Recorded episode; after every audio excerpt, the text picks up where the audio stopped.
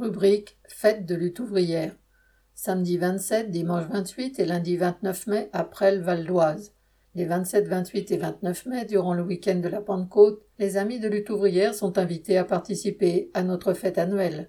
La fête est l'occasion de rassembler ceux qui veulent dénoncer ce système capitaliste qui mène la planète à sa ruine, tous ceux qui veulent réaffirmer que l'humanité mérite d'être débarrassée de l'exploitation, de la misère et des guerres.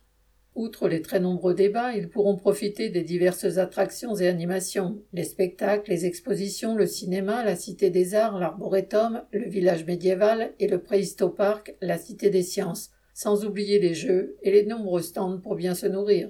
Le carrousel de la connaissance aura pour thème cette année Qu'est-ce que la démocratie de la Grèce antique aux sociétés futures?